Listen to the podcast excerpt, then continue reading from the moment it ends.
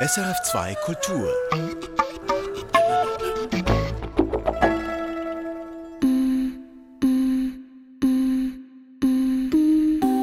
Kürzlich gab es im Laden nur normales Kopierpapier. Eigentlich kaufe ich immer recyceltes Papier, weil ich es gut finde, aus altem Neues zu machen, Bäume zu schützen. Nachhaltigkeit ist mir wichtig. Jetzt war da, wie gesagt, nur noch weißes Kopierpapier zu haben. Ich brauchte dringend welches. Sollte ich es also kaufen oder in einem anderen Laden schauen? Ich stand vor dem Regal und wog ab.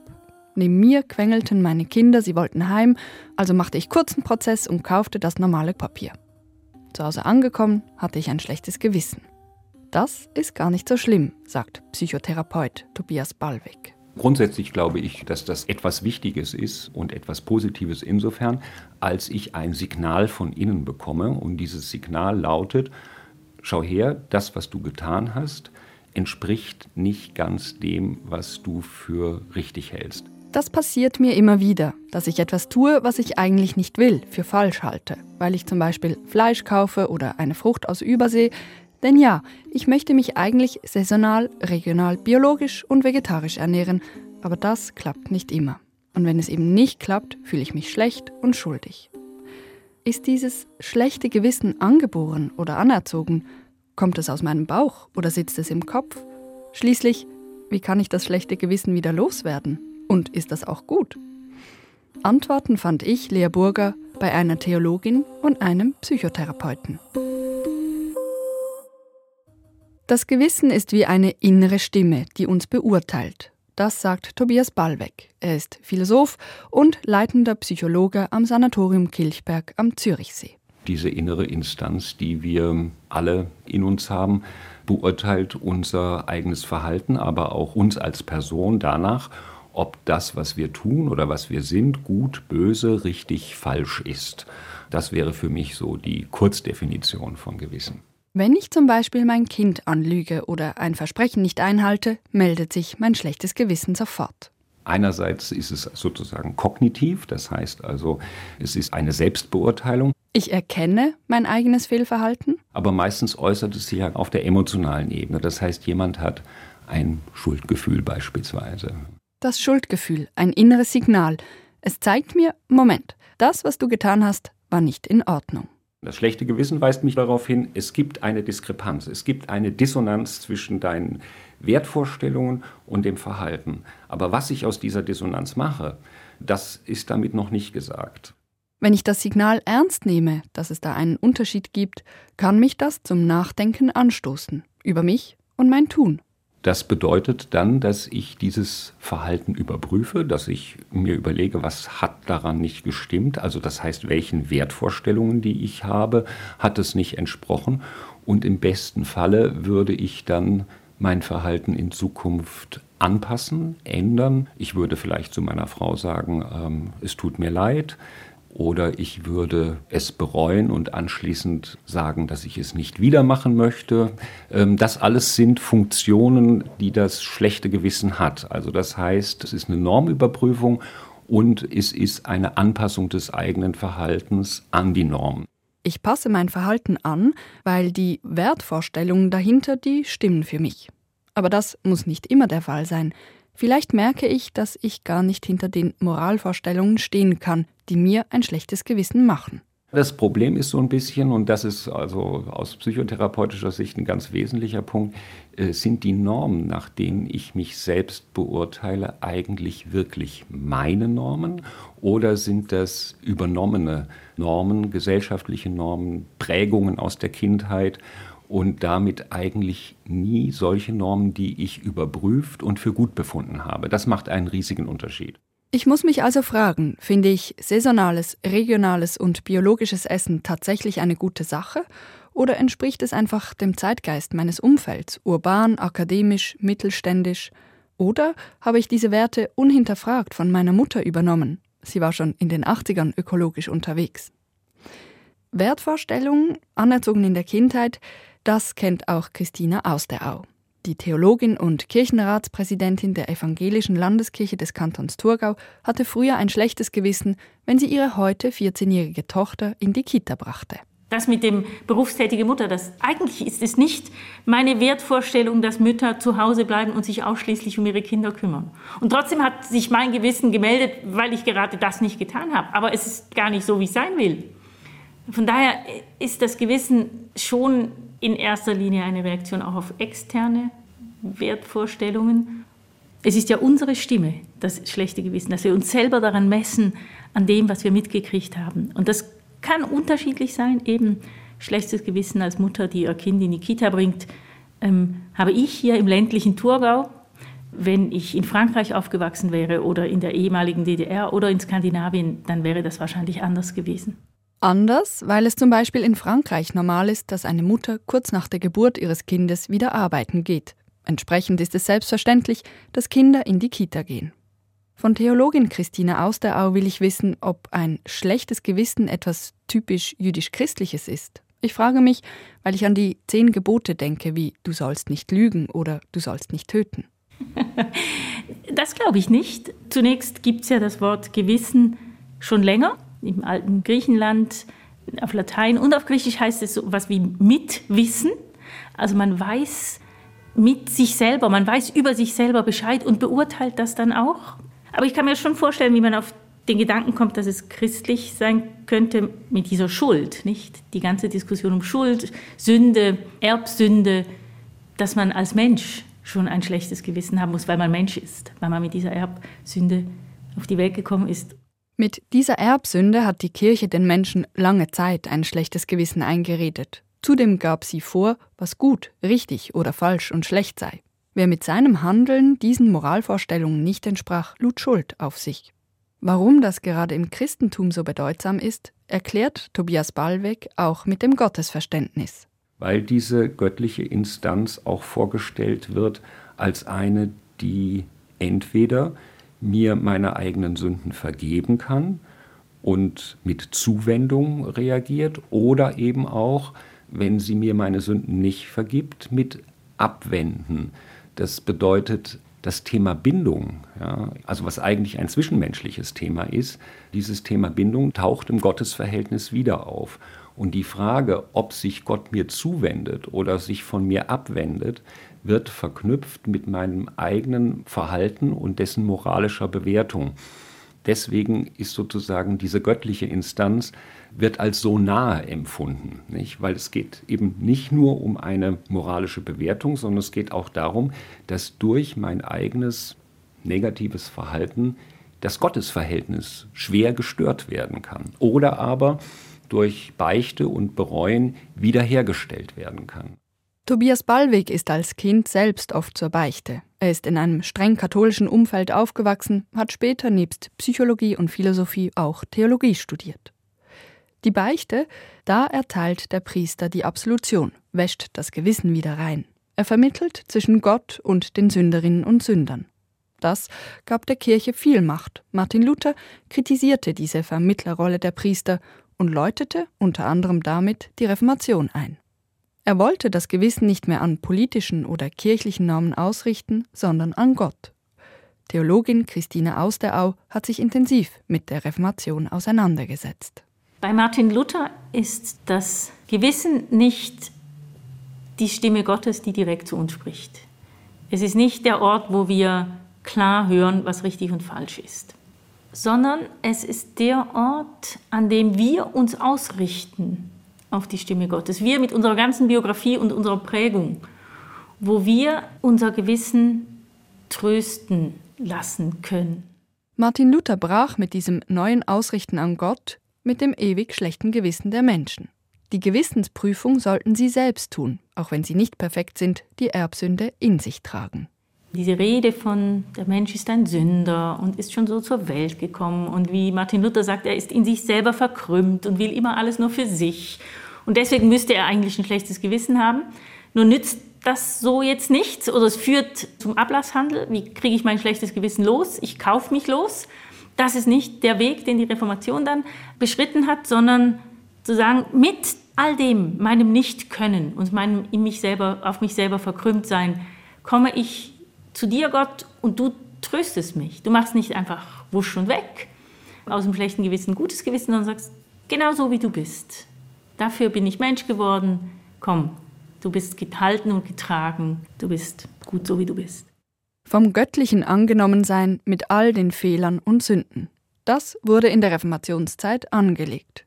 Bis dieses Verständnis in der evangelischen Kirche eine breite Wirkung erzielte, dauerte es länger. Bis heute beispielsweise ist gelebte Homosexualität nicht für alle mit dem evangelischen Glauben vereinbar. Die Ehe für alle wurde zwar von der evangelisch reformierten Kirche Schweiz angenommen, aber es gab und gibt interne Diskussionen dazu. Heute ist es den einzelnen Pfarrerinnen und Pfarrern überlassen, ob sie eine gleichgeschlechtliche Ehe mit ihrem Gewissen vereinbaren können und durchführen. In diesem Zusammenhang stellt sich mir auch die Frage, wem gegenüber ich eigentlich ein schlechtes Gewissen habe. Tobias Ballweg ist überzeugt, dass es immer um einen selbst geht. Selbst wenn es ein schlechtes Gewissen gegenüber Gott ist, dann meine ich, ist es trotzdem ein Selbstverhältnis, weil dann ist es für mich wichtig, dass ich die moralischen Normen einer göttlichen Instanz erfülle. Und das wiederum ist ein Imperativ, den ich mir selber setze. Also aus diesem Selbstverhältnis kommen wir, glaube ich, beim Thema schlechtes Gewissen nicht raus, auch wenn wir sagen, ich fühle mich Gott gegenüber schuldig oder einer anderen Person gegenüber schuldig. Es hat etwas mit meinen persönlichen Normvorstellungen zu tun. Das heißt, ich bin auch selbst verantwortlich dafür, wie ich mit meinem schlechten Gewissen umgehe. Kann das nicht auch überfordern? Ja, findet Christine aus der Au. Sie will das Gewissen aber nicht an jemand anderes, etwa an Gott, delegieren. Das könne gefährlich werden. Weil dann ist man Kritik immun. Es spricht Gott und wer will Gott schon widersprechen? Und dann bin ich immer auf der richtigen Seite und habe gar keinen Raum mehr, mich zu fragen, Moment mal, stimmt denn das? Und deswegen finde ich es viel nicht nur schöner, sondern auch angemessener, auch theologisch angemessener zu sagen, im Gewissen spricht nicht Gott zu mir, sondern das Gewissen ist meine, meine Herzens- und Kopfbrille. Meine Herzens- und Kopfbrille, mein Gewissen. In der evangelisch reformierten Tradition spielen biblische Geschichten eine wichtige Rolle, um das Gewissen zu prüfen, zu schärfen. Etwa die Geschichte vom barmherzigen Samariter. Dieser hilft selbstlos einem Mann, der von Räubern überfallen wurde. Wenn ich mein Gewissen an diesen Geschichten ausrichte und dann, wie Luther sagen würde, an Gottes Wort ausrichte und ihn, an ihn binde, dann ist mein Gewissen der Gestalt, dass ich eben mich prägen lasse vom barmherzigen Samariter und versuche, dem Nächsten, dem anderen, dem Verwundeten, dem Schwachen zum Nächsten zu werden. Nicht, weil ich ein schlechtes Gewissen hätte, wenn ich es nicht tue, sondern weil ich gar nicht mehr anders kann, weil meine Wahrnehmung so geschärft ist an diesen Geschichten, weil ich so geprägt bin. Das ist natürlich ein Idealbild. Und, äh, aber ich glaube, daraufhin könnten wir uns orientieren.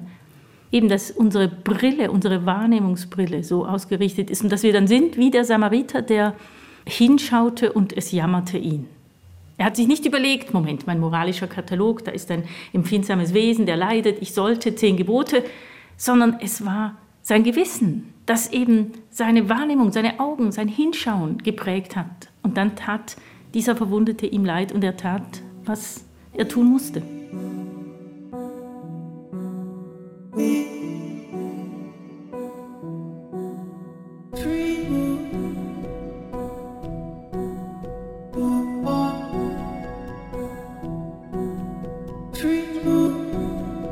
Das schlechte Gewissen wenn ich Kopfweh habe und zu Hause bleibe statt zur Arbeit gehe, wenn ich schon wieder vergessen habe, meine Großmutter anzurufen. Es hat immer mit meinen eigenen Vorstellungen zu tun, was ich für richtig oder falsch halte, ob ich diesen Werten entspreche oder eben nicht. Ich habe es also selbst in der Hand, mit einem schlechten Gewissen durch die Welt zu gehen oder das unangenehme Gefühl abzustreifen. Da gibt es auch etwas Paradoxes. Christina Austerau beobachtet, wie Menschen quasi stolz sind auf ihr schlechtes Gewissen. Man kann sich ja als moralisch sehr sensibler Mensch verstehen. Ich habe sogar ein schlechtes Gewissen. Diese Trottel da, diese Dumpfen, die so tun, wie wenn alles gut wäre, weil sie, die haben nicht mal ein schlechtes Gewissen. Ich habe wenigstens ein schlechtes Gewissen, sozusagen. Aber das ist natürlich total das schlechte Gewissen pervertiert, wenn man das noch hochstilisiert. Und dann kann es die Werbung ausnützen. Da ist man dann anfällig, dann kaufe ich dasjenige, was mir ein gutes Gewissen verspricht. Diese ganzen alternativen Fleischprodukte und eben sogar Karma heißen, weil sie ja gutes Karma bringen sollen. Damit werde ich manipuliert, genau dieses Produkt zu kaufen. und auch gar nicht mehr drüber nachzudenken. Man könnte das ja differenzierter auslegen. Was heißt Fleischkonsum? Welches Fleisch? Von wem? Was passiert mit der Landwirtschaft? Wie sieht das aus? Nein, über schlechte Gewissen so wie eine Abkürzung, direkt zum Portemonnaie. Und das ist Manipulation. Mit dem schlechten Gewissen spielen, es ausnutzen für Profit und mit dem guten Gewissen die Dinge einfacher machen, dafür sorgen, dass man nicht über komplexe Verhältnisse nachdenken muss. Das kritisiert die Ethikerin. Stellt sich die Frage, kann das schlechte Gewissen Motivator für gesellschaftliche Veränderungen sein? Also wenn dann nur sehr langsam. Ich meine, gucken Sie sich's an. Eigentlich müsste jeder, jede, und ich schließe mich da total ein, die nicht bio, nicht regional kauft, die fliegt, Auto fährt, die überhaupt hier in der Schweiz lebt, nur schon deswegen, wegen ökologischem Fußabdruck, schlechtes Gewissen haben. Und zumindest alles dafür tun, um das zu minimieren. Das tun wir nicht. Also wir müssten, weil wir es wissen, was haben wir? Wir haben uns daran gewöhnt oder wir arrangieren uns mit dem schlechten Gewissen. Das ist wahrscheinlich der häufigste Weg, indem wir sagen, ich alleine kann ja sowieso nichts tun, guck dir erstmal die anderen an und das ist ja zu komplex, das Ganze, was soll ich denn nur schon tun? Das schlechte Gewissen reicht nicht. Das sieht auch Psychotherapeut Tobias Ballweg so. Ganz ehrlich, ich glaube, das schlechte Gewissen ist selten ein Motivator. Um tatsächlich etwas zu verändern, sei es auf der persönlichen Ebene oder auch um sich zu engagieren auf der gesellschaftlichen Ebene, braucht es mehr als nur ein schlechtes Gewissen. Ich glaube sogar, dass es heute nicht selten so ist, dass es umgekehrt läuft, nämlich dass ich etwas tue, was beispielsweise mit den Klimazielen nicht übereinstimmt, obwohl ich grundsätzlich zu denen stehe dann passiert Folgendes, ich mache dann trotzdem die dritte Flugreise im Jahr und teile mir selber und den anderen mit, dass ich ein schlechtes Gewissen habe und damit ist es dann auch schon erledigt. Das heißt mit anderen Worten, das schlechte Gewissen fungiert hier eher als eine Art Entschuldigung. Also ich mache es nicht mehr ohne schlechtes Gewissen, sondern mit mehr könnt ihr von mir nicht erwarten. Und das finden wir im Moment relativ häufig. Ja. Das macht einfach, finde ich, relativ gut deutlich, das schlechte Gewissen per se ist kein Motivator, alleiniger Motivator für Verhaltensänderungen. Das reicht nicht aus. Das, was ich brauche anstelle des schlechten Gewissens, sind starke, positive Ziele. Diese starken, positiven Ziele brauche es, um unser Verhalten zu verändern. Wir landen also wieder bei der persönlichen Ebene, denn für starke Ziele muss ich erst mal wissen, was meine Bedürfnisse oder Stärken sind, was ich erreicht habe, ja, wer ich sein will. Alles Fragen, die seit der Antike auf dem Weg der Selbsterkenntnis wichtig sind. Verrückterweise, Selbsterkenntnis beginnt ja meistens mit einer Krisensituation. Also das heißt, freiwillig machen wir das ungerne.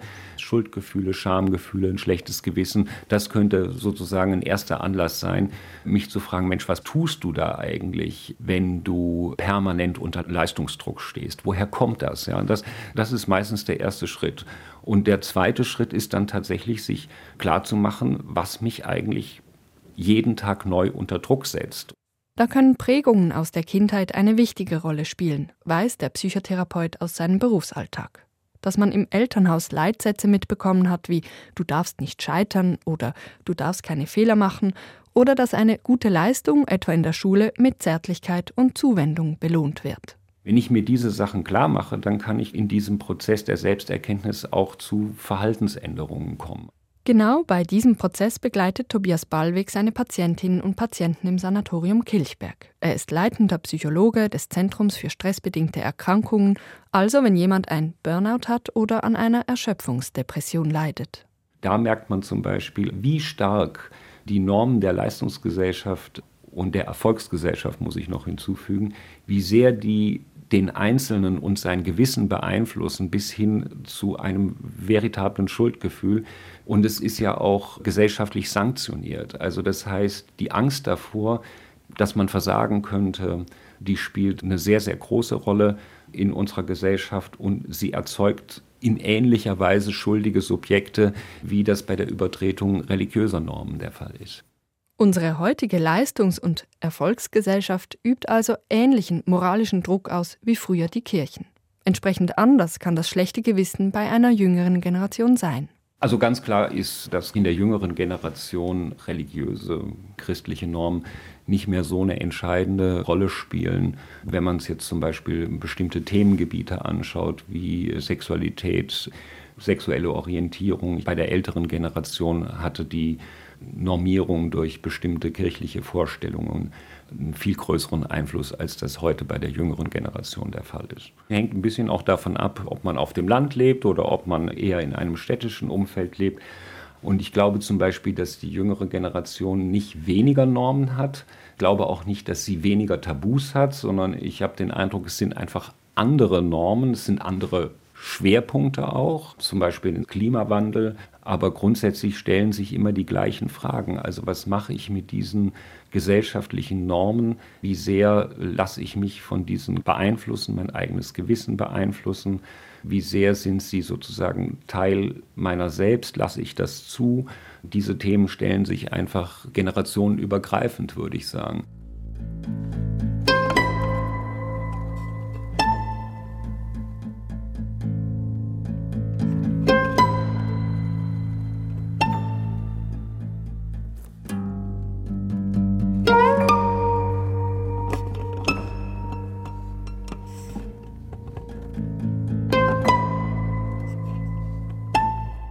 Ich habe mich in dieser Sendung gefragt, wie ich das schlechte Gewissen auch wieder loswerden kann. Eine andere Möglichkeit wäre ja auch zu schauen, dass es gar nicht erst kommt. Da wäre ich fein raus. Beim nächsten Einkauf beharre ich auf dem recycelten Kopierpapier. Ich lüge meine Kinder nicht mehr an und so weiter und so fort. Das kann funktionieren beim schlechten Gewissen im Alltag. Aber das schlechte Gewissen unterdrücken, ja es weghaben wollen, kann auch problematisch sein. Das wird mir im Gespräch mit Tobias Ballweg bewusst. Und zwar ist es dann gefährlich, wenn ich Gewalt anwende, mich nicht mehr in einen anderen Menschen hineinfühlen kann.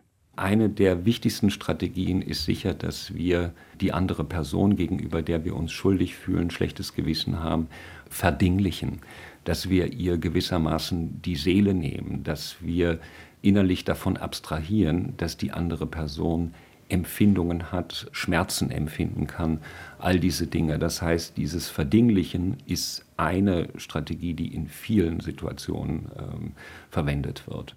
Zum Beispiel, wenn jemand Dienstleistungen einer Sexarbeiterin oder einem Sexarbeiter in Anspruch nimmt. Ich glaube, dann passiert es sehr häufig und wahrscheinlich ist es auch für die Entlastung des eigenen Gewissens wichtig, dass wir die andere Person als eine Ware betrachten, als etwas, was man kaufen kann. Ich glaube, in vielen anderen Bereichen passiert dieser Prozess der Verdinglichung auch. Der nächste Schritt ist ja nicht nur, dass ich die Person verdingliche, sondern dass ich sie perhorisziere. Das ist eine zweite, eine zweite Strategie. Also, dass ich mein Gegenüber abwerte, es schlecht mache, dass ich es sehe als der Teufel, als der Feind schlechthin. Das ermöglicht mir gegenüber dieser anderen Person Verhaltensweisen, die ich gegenüber Mitmenschen normalerweise überhaupt nicht akzeptieren würde. Das haben sie jetzt im Moment, finde ich, sehr, sehr stark im Krieg. Also das heißt, sowohl die Ukraine perhoristiert Russland, aber umgekehrt Russland auch die Ukraine oder konkret die Menschen. Und ich glaube, das ist eine Strategie, wie man es ertragen und aushalten kann, dass man gegen das Tötungsverbot jeden Tag neu äh, mit militärischen Mitteln verstößt. An solche Situationen hatte ich zu Beginn meiner Recherche nicht gedacht. Ich ging von meinem Alltag aus und realisiere erst jetzt, dass es unterschiedliche Intensitäten des schlechten Gewissens geben kann. Psychotherapeut Ballweg nennt schließlich eine dritte Strategie, um das schlechte Gewissen zu verhindern wenn ich mir vorstelle, dass die andere Person es ja eigentlich verdient hat, wenn ich ihr etwas Negatives antue. Ja. Auch das ist eine Strategie, wie wir das schlechte Gewissen loswerden können. Also das heißt, ich tue es, weil es richtig ist, weil die Person es verdient hat. Noch schlimmer ist, wenn die Vorstellung, naja, sie hat es ja nicht anders gewollt. Auch das haben wir häufig bei Sexualdelikten nicht, dass die Person, die das Opfer wird, dass ihr unterstellt wird, dass sie das mit ihrem eigenen, beispielsweise in der Art und Weise, wie sie sich kleidet, dass das ein Hinweis war, sie hat es ja gewollt. Es interessiert nicht, ob sie es wirklich gewollt hat. Die Wahrscheinlichkeit ist extrem hoch, dass sie es nicht gewollt hat. Aber das sind Methoden, wie wir unser schlechtes Gewissen kaltstellen. Und es sind Methoden, wie wir uns Schattenreiche schaffen, also Schattenreiche der Gewissenlosigkeit indem wir solche Strategien verwenden. Und es funktioniert leider am besten, wenn uns gar nicht bewusst ist, dass wir da eine Strategie anwenden. Schattenreiche der Gewissenslosigkeit. Ein starkes Bild. Wenn wir kein Gewissen mehr haben, auch kein schlechtes, dann fehlt uns die Empathie für unsere Mitmenschen oder auch für Tiere. Dass wir uns berühren lassen von ihren Gefühlen, Empfindungen. Das Gewissen ist fürs Zusammenleben also dringend nötig. Und zum Gewissen gehört eben auch ein schlechtes Gewissen.